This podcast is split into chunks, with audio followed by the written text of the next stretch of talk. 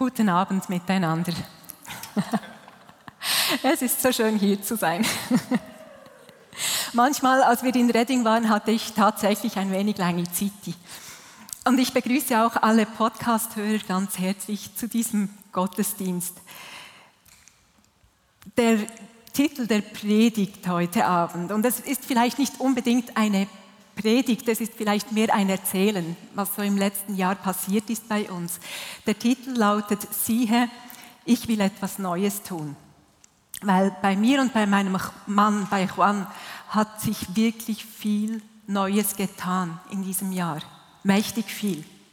Mein Mann muss heute leider arbeiten, darum ist er nicht da. Aber ich möchte euch sagen, er, ihr müsst euch einfach vorstellen, er steht hier mit mir, neben mir. Es geht um uns beide, wenn ich erzähle. Und ich werde Dinge erzählen, die sind Gott-Stories, das sind Zeugnisse, da hat Gott mächtig gewirkt. Aber ich werde auch Dinge erzählen, die nicht ganz einfach sind, weil wir haben auch Fehler gemacht. Ich werde Dinge erzählen, die sind für mich nicht ganz einfach hier zu teilen vor vielen Leuten. Aber ich habe mir gedacht, wir sind Gemeinde. Als Gemeinde nennen wir uns Familie. In der Familie sollte es eigentlich nichts Verborgenes geben. In der Gemeinde, in der Familie sollte Scham keinen Platz haben. Und gegen die Scham stehe ich auf und werde einige Dinge erzählen, die nicht ganz einfach sind. Ich möchte euch den Predigtext vorlesen. Ich habe zwei. Der erste ist aus dem Alten Testament, aus Jesaja 43, die Verse 18 und 19. Da steht in Jesaja 43, 18 und 19: Gedenkt nicht mehr an das Frühere und achtet nicht auf das Vergangene. Siehe, ich will etwas Neues tun. Jetzt wird es hervorsprossen. Solltet ihr das nicht wissen? Ich will einen Weg in der Wüste bereiten und Ströme in der Einöde. Und das haben wir erlebt, genau dieses Ströme bereiten in der Einöde, den Weg in der Wüste, das haben wir erlebt. Im Neuen Testament, der zweite Text, den ich euch lesen möchte, ist im ersten Thessalonicher Brief, Kapitel 5, die Verse 16 bis 22. Das sind ganz bekannte Verse.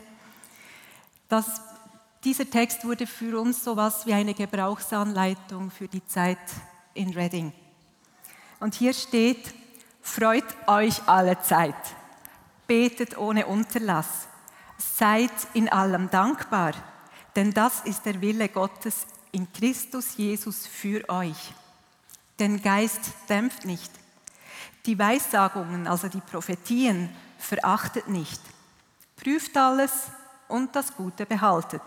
Haltet euch fern von dem Bösen in jeglicher Gestalt.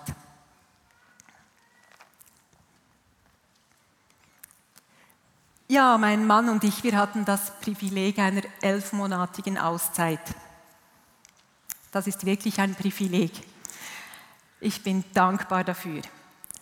Und ich möchte euch ganz kurz zu Beginn sagen, was denn bei uns so neu wurde. Einfach so, um die Spannung vorwegzunehmen.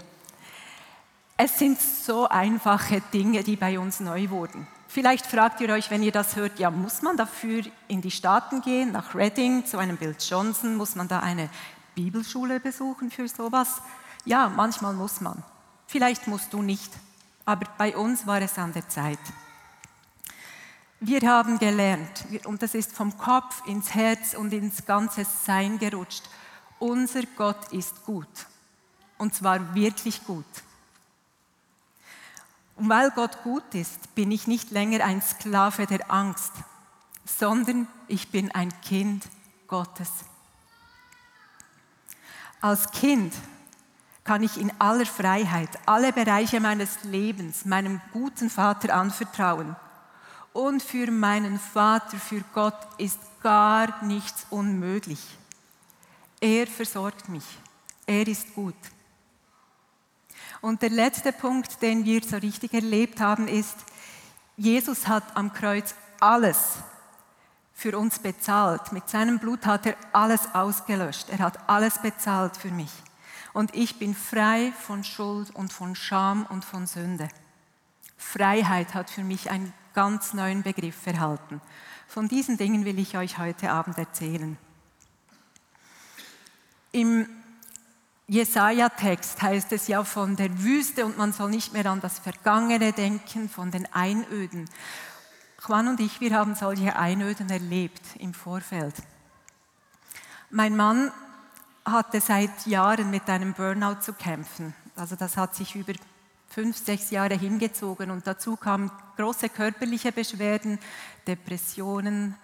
Ähm, und das hat die ganze Familie betroffen, natürlich. Da ist nicht bloß einer krank, da wird eigentlich das ganze System krank, wenn so ein Burnout in eine Familie hineinkommt.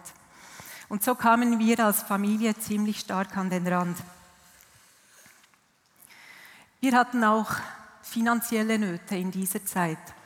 Einerseits durch den Arbeitsausfall meines Mannes, er konnte nicht mehr viel arbeiten. Und andererseits gab es ein Geheimnis. Von diesem Geheimnis wusste ich zu diesem Zeitpunkt nichts. Mein Mann hatte sich verschuldet. Und zwar hat er versucht, unserer Familie möglichst alles zu bieten und hat die Kreditkarte gebraucht oder hat sich Geld ausgeliehen eigentlich mit guter Absicht und später halt auch durch die Krankheit hat er nicht mehr den Überblick gehabt und wir hatten einen Schuldenberg, aber den hat er von mir geheim gehalten, das wusste ich nicht. Und unsere Situation war, wenn ich an den Frühling 2013 war, das zurückdenke, das war ziemlich verzweifelt. Wir hatten das Gefühl, wir sind Gefangene der Umstände. Kennt ihr dieses Gefühl? Wenn man denkt, ah, ich, ich, ich habe gar keine Freiheit mehr, mich für irgendetwas zu entscheiden, die Umstände entscheiden für mich. Oder ich kann mich ja gar nicht mehr freuen, die ganze Last liegt auf uns. Es gibt nichts mehr Schönes, es ist alles so schwer. Ähm, ich bin ein Opfer meiner Umstände. Ich habe keine Freiheit mehr. Trotz all dem trotz dieser schwierigen Umstände, hat Gott in unser Herz einen Hunger gelegt. Und zwar einen Hunger nach mehr von seiner Gegenwart. Irgendwie wussten wir in dieser Verzweiflung drin, wir können uns nicht mehr selber helfen. Und es hat sich auch herausgestellt, dass äh, Therapien, Medikamente, Psychopharmaka, Urlaub, dass all das eigentlich auch nicht wirklich geholfen hat. Nichts gegen all diese Dinge, die sind gut und die haben ihren Platz. Aber wir haben in dieser Situation gemerkt, jetzt gibt es noch eine Hilfe und das ist bei Gott. Wir wussten aber nicht, was tun. Und dann war die Pfingstkonferenz im Sommer 2013 und wir standen dort in der Anbetung, ziemlich aufgelöst, müde und plötzlich sagte ich, ich weiß nicht warum, Juan, wir würden besser unser Haus verkaufen und ein Jahr nach Redding ziehen. Er hat nichts gesagt und am nächsten Tag kam er zu mir und das ist jetzt mein Mann und er hat gesagt, Lisi, das machen wir. und dann war ich die Überforderte. wir haben mit unseren Kindern gesprochen und die haben gesagt, klar, mach das. Unsere Kinder waren in diesem Moment 19 und 20 Jahre alt, also noch nicht so sehr erwachsen. Aber sie haben gesagt, wir trauen uns das zu, hier zurückzubleiben. Wir sehen, dass ihr eine Veränderung braucht. Geht. Wir stehen hinter euch. Und wir hatten das Vertrauen in unsere Kinder. So hat mein Mann das Haus verkauft, damit wir Geld haben, damit wir nach Redding gehen können, weil ja keine Reserven da waren. Und ich erzähle euch jetzt nicht die ganze Geschichte, aber schlussendlich kam es so heraus, durch eigene Fehler, durch dumme Umstände, durch schlechte Informationen, dass kurz vor der Abreise unser Budget 6000 Franken war, um nach Redding zu gehen. Also damit meine ich nicht gut schweizerisch, dass auf dem Sparkonto irgendwie noch 20.000 Franken sind für Notfälle. Ich meine einfach, wir hatten 6.000 Franken für elf Monate USA. Ähm, wir haben dann mit einigen Freunden und mit der Gemeindeleitung Rücksprache genommen und haben gesagt, was sollen wir tun? Wir haben das Gefühl, Gott hat gesprochen, wir sollen gehen. Das ist unsere Situation. Dazu kam noch, ich hatte Rückenschmerzen. Der Arzt sagte, du kannst gar nicht so lange fliegen, das ist unmöglich, zur Schule gehen und so lange sitzen kannst du auch nicht. Also ihr seht Unmöglichkeiten. Und die Leute um uns herum, die Freunde, die haben uns Mut gemacht, haltet euch fest an dem, was Gott euch gesagt hat. Gott ist gut, er wird euch versorgen. Wagt diesen Schritt aufs Wasser. Und wir haben ihn gewagt. Ich möchte euch zuerst erzählen, was mit Juan passiert ist, weil das ist die Geschichte, die, die mein Herz am meisten freut. Wir kamen also nach Reading und zu Beginn war es noch spannend, weil wir hatten viel Besuch aus der Schweiz. Juan war Reiseführer, ich ging zur Schule, er war mit Gästen beschäftigt. Und dann kam der Winter. Der Besuch ließ nach, es kam niemand mehr. Es regnete tagelang und Juan hatte inzwischen die Antidepressiva abgesetzt, weil es ihm besser ging. Und plötzlich kam diese Depression wieder hoch. Und er litt unglaublich unter dieser Einsamkeit. Und Ihr müsst euch vorstellen, dieser Druck, er hat mir immer noch nichts gesagt, dass wir da noch einen Schuldenberg haben. Und ich spürte, dass es meinem Mann ganz schlecht ging. Ich hatte Angst, dass er Selbstmordabsichten hat, weil manchmal ist er tagelang nur noch auf dem Sofa gesessen und sprach nicht mehr richtig mit mir. Juan hat etwas sehr gut gemacht. Gott hat ihm gesagt, er solle jeden Tag ins Gebetshaus gehen. In der Bethel-Gemeinde gibt es ein Gebetshaus oben auf dem Berg. Und mein Mann ist, egal wie es ihm ging, ist er einfach dahin gegangen. Und er hat seinen Bibeltext gelesen und dann war er einfach da. Er hat gesagt, ich habe nicht die Kraft, etwas zu machen. Er war einfach da in dieser Gegenwart. Und ich glaube, das war das Fenster, das sich Gott aufbehalten hat in dieser Zeit. Wisst ihr, als wir in Redding ankamen, wir waren in einem Hauskreis und da hatte eine ältere Frau gleich zu Beginn ein Bild über Juan. Und sie hat gesagt, sie sieht, wie Gott mit Juan in einen Raum hineingeht, die Türe hinter sich abschließt und den Schlüssel zum Fenster hinauswirft. Und da sind nur noch Juan und Gott in diesem Raum. Das tönt ja eigentlich nicht so schlecht. Aber wenn man dann mit Gott alleine in diesem Raum ist, über mehrere Monate, kann das ganz schön beängstigend sein. Was auch passiert ist, und das hat mich sehr berührt, plötzlich, als es Juan so schlecht ging, hatte er Öl auf der Stirne. Das ist seltsam. Er stand in einem Gottesdienst und plötzlich tropfte es von oben und er hatte gedacht, ah, die Klimaanlage. Aber dann war es Öl. Und von diesem Abend an, über ein ganzes halbes Jahr, hatte mein Mann jeden Abend Öl auf der Stirne über diese Zeit, wo sein Leben eigentlich gefährdet war, wo er daran dachte, sich umzubringen. Und ich denke, dass Gott ihn gesalbt hat, jeden Abend gezeichnet hat und hat gesagt, das ist mein Sohn. Er ist zum Leben berufen. Er ist versiegelt für das Leben. In dieser Zeit tiefster Verzweiflung hat Juan angefangen, Engel zu sehen. Plötzlich konnte er Engel sehen. Bei uns in der Wohnung oder im Gottesdienst sah er Engel. Und wer meinen Mann kennt, weiß, dass er nicht ein überreligiöser, hypochondrischer Typ ist, sondern er ist sehr realistisch, sehr down to earth. Und mein Mann sah Engel. Und das Spannende war, dass wenn er einen Engel beschrieben hat, war mal ein Kind da und das hat genau denselben Engel genau gleich beschrieben. Also da war was dran. Im Februar hat Gott dann Juan gesagt, Juan, es gibt so viele Dinge, für die du dankbar sein kannst. Beginne zu danken. Mein Mann hat das gemacht.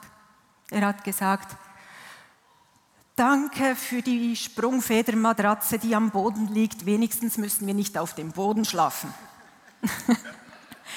wir haben zwar kein Geld, aber danke für die 10 Cent, die ich jetzt am Boden gefunden habe. Danke für den Kolibri, der vor der Scheibe vorbeifliegt. Danke, haben wir genug zu essen. Und so hat er einfach alles, was ihm begegnet ist, hat er in Dankbarkeit umgesetzt. Und das tat in ihm eine Türe auf. Im März ging es ihm schon ein wenig besser. Ich habe gemerkt, er hat sich langsam aufgehellt. Und im März hat Gott ihm dann gesagt, jetzt ist es an der Zeit, dass du nach draußen gehst. Geh spazieren, geh wandern. Und weißt du, zu Hause hast du keine Gebetskapelle mehr. Zu Hause musst du etwas anderes haben. Du begegnest mir auch an anderen Orten. Da ist Juan nach draußen gegangen. Es gibt wunderschöne Orte dort. Und er hat sich auf eine Bank gesetzt, hat in einem Buch gelesen. Und dort auf dieser Bank hatte er eine lebensverändernde Begegnung mit dem Vater. Der Vater selber kam zu ihm und hat in diesem Moment die Arme um ihn gelegt. Und Juan hat das gespürt. Und Gott, der Vater, hat zu ihm gesagt, du bist mein Sohn und ich habe dich lieb. Und in diesem Moment kam all diese Liebe, dieser Wasserfall der Liebe strömte über Juan. Und dieser Wasserfall der Liebe, der schwemmte allen Schmutz weg. Diese Begegnung, dieser Wasserfall der Liebe, der schwemmte alle Scham, alle Schuld, alle Krankheit, alles Versagen, die Depression. Es schwemmte es einfach weg. Und ich kann euch sagen, ich habe es gesehen, ich kam von der Schule zurück und ich hatte einen anderen Mann. Es ist wirklich wahr, siehe, ich will etwas Neues machen. Der alte Juan, der war gestorben, der war mit Jesus im Grab. Und ich begegnete einem neuen Juan, verändert, nicht mehr ängstlich. Er hat mir alles erzählt. Er hat gesagt, ich bin frei von all der Last. Und das hat angehalten bis heute. Jetzt arbeitet er wieder 100 Prozent und es geht ihm gut. Und ich bin dankbar dafür. Yes!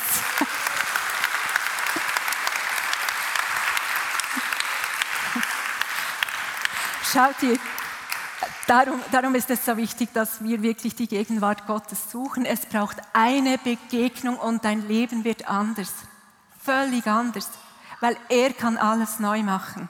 Und er macht es gerne, weil er uns liebt, weil er uns von ganzem Herzen liebt. Ich möchte euch auch noch die Finanzgeschichte erzählen. Das ist ja so eine Sache, da sprechen wir Schweizer nicht gerne darüber, ich auch nicht besonders. Aber wir gingen mit diesen 6000 Franken nach Reading und die waren dann irgendwann mal ziemlich schnell aufgebraucht, weil in der Schweiz lief das Leben ja auch weiter, da mussten wir auch bezahlen. Und ich habe mein Tagebuch mitgenommen nach Reading. Und es ist wirklich so, bevor wir nach Reading gingen, haben wir viele Verheißungen bekommen, dass Gott uns versorgen wird. Ich habe die alle aufgeschrieben.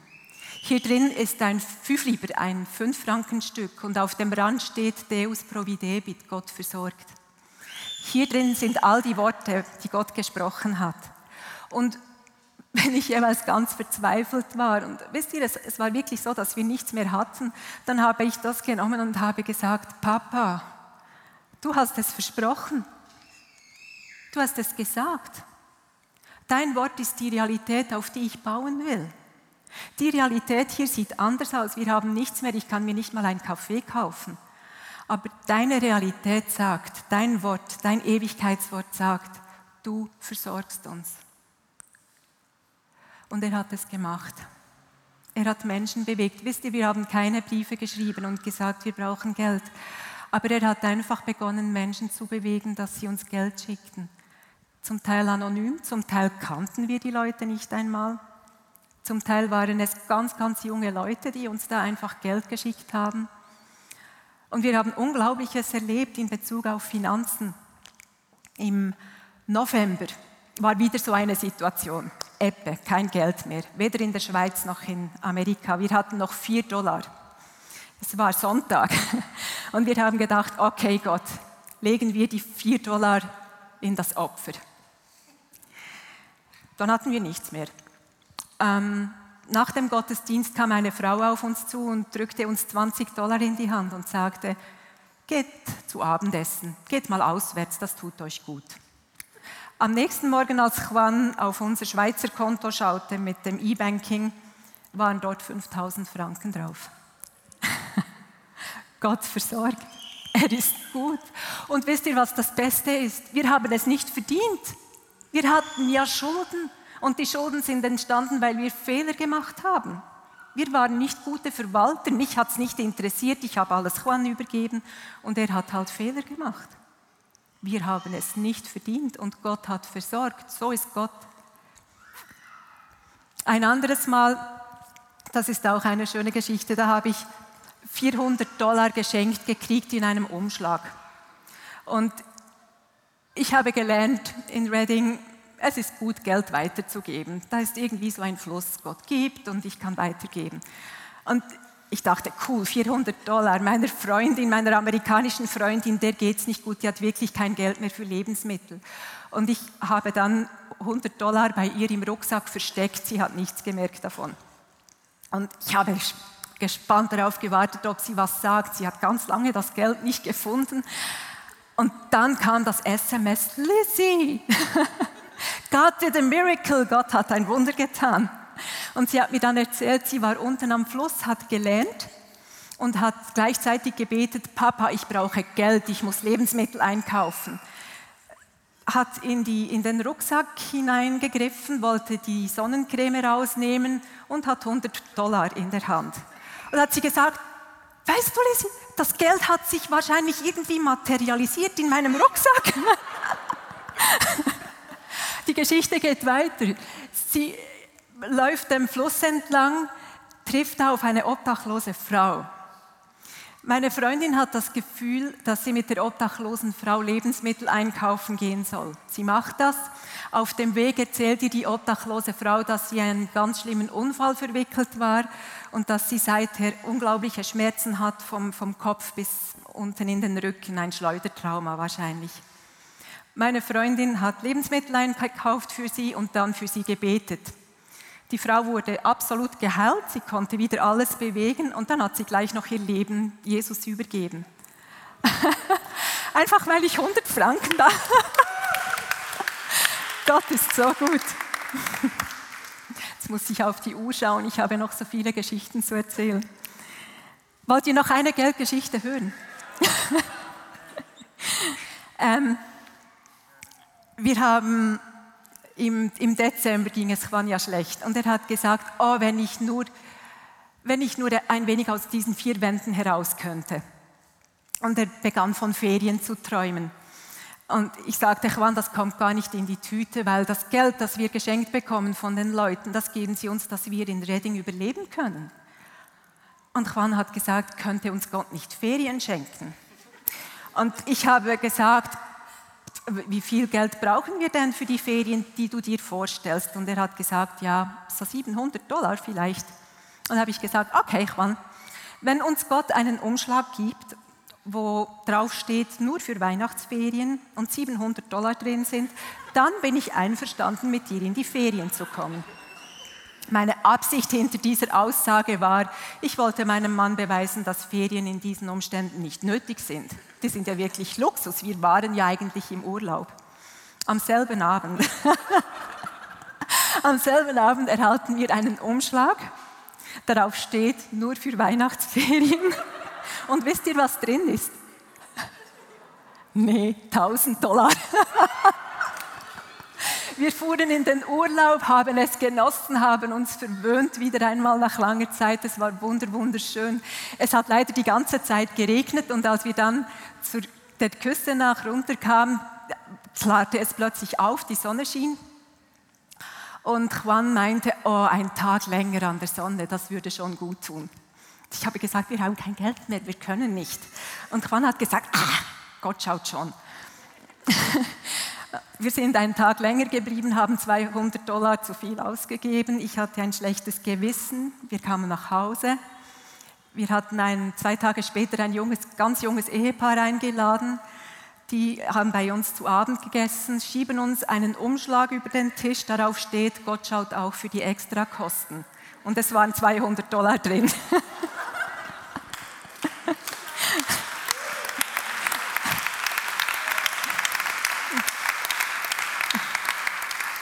Und wisst ihr, das ist, wenn ich die Geschichten erzähle, das sind nicht nur meine Geschichten, das sind auch eure Geschichten, weil das ist euer Gott, das ist unser Gott. Wenn du in finanziellen Schwierigkeiten steckst, wenn du Schulden hast und Not hast, dann bitte ich dich jetzt kurz aufzustehen. Ich möchte diesen Segen, den wir erlebt haben, einfach weitergeben. Keine Scham, haben wir gesagt. Wer möchte finanziellen Segen? Unser Briefkasten, seit wir zu Hause sind, ist ein Wunderbriefkasten. Wir haben immer wieder Geld drin, damit ich einkaufen kann. immer wenn wir nichts mehr haben, ist ein Umschlag drin, damit ich wieder einkaufen kann. Vater, ich danke dir, für, dass du ein guter Gott bist. Ich danke dir für deine Versorgung, für deine Größe und für deine Güte. Und ich gebe einfach diesen Segen, den wir erlebt haben und immer noch erleben, dass es mehr als genug gibt, den gebe ich weiter. Und ich gebe euch auch die Großzügigkeit weiter, mit dem wenigen großzügig zu sein. Seid gesegnet mit, mit dem Reichtum vom Himmel. Amen. Ihr dürft euch wieder setzen. Bis wann habe ich? Habe ich, merci. Ich möchte noch zum ähm, Text im 1. Thessalonicher kommen, zu unserer Anleitung. Freut euch alle Zeit. Die Freude wurde unsere Stärke in dieser Reading-Zeit, in all den Aus Herausforderungen. Die Freude am Herrn wurde wirklich, wirklich unsere Stärke. Und zwar nicht nur, dass wir uns am Herrn gefreut haben, zum Beispiel in, im Worship oder wenn wir versorgt wurden, sondern auch das Wissen, dass er sich über uns freut. Jesus ist der, der die Freude trägt. Und Freude und Lachen sind die stärksten Waffen in der geistlichen Kampfführung. Von nichts hat der Feind so Angst, wie wenn wir freudig sind und wie wenn wir lachen. Nichts verwirrt den Feind so sehr, wie wenn wir inmitten des Sturms freudig zu seinem Festmahl kommen und es genießen. Betet ohne Unterlass. Gebet bedeutet, mit Gott ins Gespräch zu kommen. Ein Gespräch ist nie einseitig, das ist immer zweiseitig. Ein Gespräch ist erzählen und hören und Antwort geben und wieder hören, erzählen. Das ist ein Hin und Her. Das ist Gebet. Und als Königstochter muss ich nicht zu Gott kommen und betteln, weil ich bin kein Bettler mehr. Ich bin kein Sklave mehr. Ich kann in meiner Würde, die er mir gegeben hat, ich habe die nicht selber, er hat mir die gegeben, kann ich hintreten und sagen, Papa, darf ich von deinem Reichtum haben? Ich brauche es. Als Königstochter mache ich diesen Schritt hinein in, Wasser, in, den Wasserfall seiner Liebe. Und ich kann ihn fragen, Papa, wo bist du jetzt genau in diesem Umstand? Was willst du, dass ich jetzt tue? Wie siehst du mich? Und er gibt mir Antwort. Seid in allem dankbar, denn das ist der Wille Gottes in Christus für euch. So oft schauen wir auf die Schwierigkeiten und darauf, was uns fehlt. Dankbarkeit war für Juan wirklich der Schlüssel. Brot und Fisch multiplizierten sich, nachdem Jesus dafür dankte. Dankbarkeit ist ein Schlüssel. Weil Jesus für das Sandwich eines kleinen Jungen dankbar war, konnte er damit Tausende von Menschen versorgen. Dankbarkeit hat eine Kraft, die etwas vom Reichtum im Himmel freisetzt, über deine Situation, über deinem Leben, über deinem ganzen Sein, über deiner Person, über deinen Umständen. Dankbarkeit ist ein Schlüssel. Es hilft, dass ich nicht mehr auf mich schaue und auf das, was, was ich alles nicht kann, auf mein winziges Maß an Glaube, auf meine winzigen Möglichkeiten, sondern ich schaue auf ihn, auf ihn, der alles hat, auf seinen Glauben, den er hat, wenn er mich anschaut, weil er glaubt nämlich an mich und an dich. Den Geist dämpft nicht. Das finde ich ein wenig eine schwierige Aus. Also ich weiß nicht genau, wie man das interpretieren muss. Ich sage euch einfach jetzt, wie ich das verstehe. Das größte Geschenk, das wir erhalten haben in meinen Augen, ist, dass der Heilige Geist in uns wohnt. Dass er in uns gekommen ist, dass er Sitz genommen hat in uns.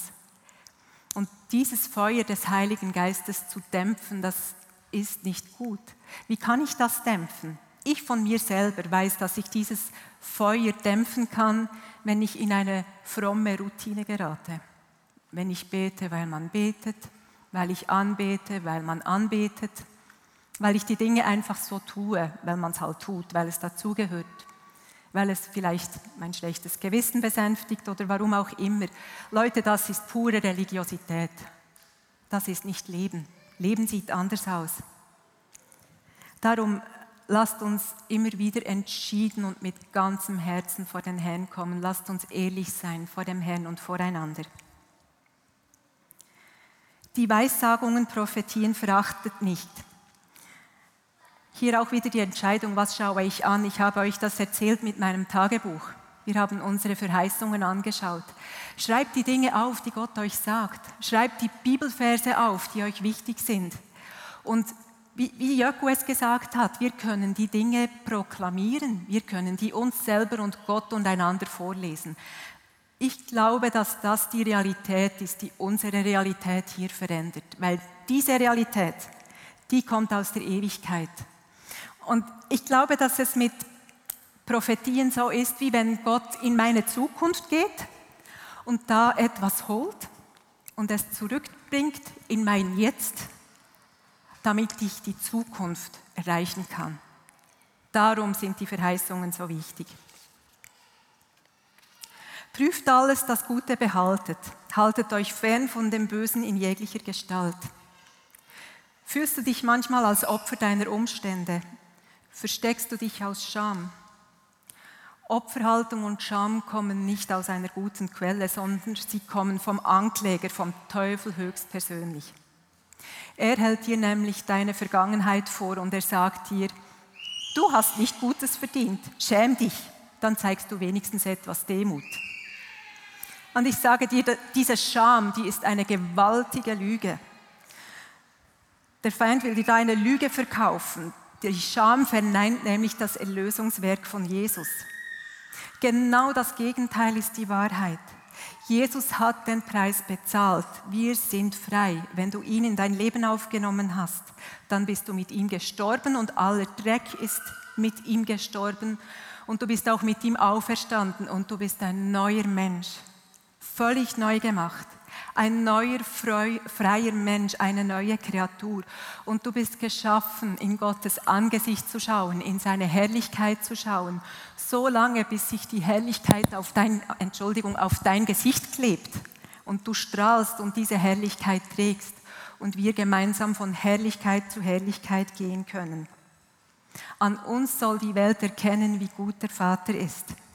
Wenn du mit Jesus lebst, bist du nicht länger ein Sünder, der sich verbergen muss, sondern du bist zu der Freiheit berufen, zu der Heiligkeit und zu der Herrlichkeit. Nimm das an. Amen.